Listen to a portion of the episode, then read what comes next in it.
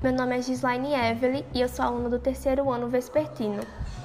Josué de Castro foi um ativista político brasileiro graduado em medicina e foi um dos maiores pensadores da geografia, mesmo não sendo geógrafo de formação.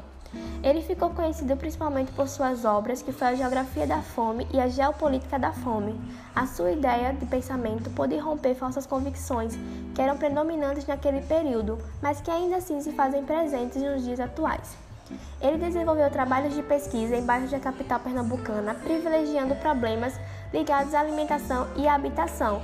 Dessa forma, ele pôde provar em suas obras que a questão da fome não se tratava da quantidade de alimentos ou da quantidade de habitantes, mas sim da má distribuição das riquezas e que muitas delas estavam concentradas cada vez mais nas mãos de menos pessoas. Ele mapeou toda a distribuição e concentração da fome no Brasil e derrubou alguns mitos de que a fome era decorrência das influências climáticas ou que era culpa da improdutividade da população.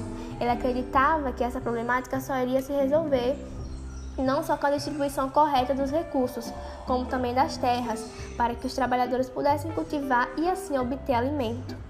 Ele era considerado reformista, pois as suas ideias tinham em vista a transformação da sociedade, é, introduzindo reformas graduais e sucessivas na legislação e nas instituições existentes, com o objetivo de torná-las mais igualitárias.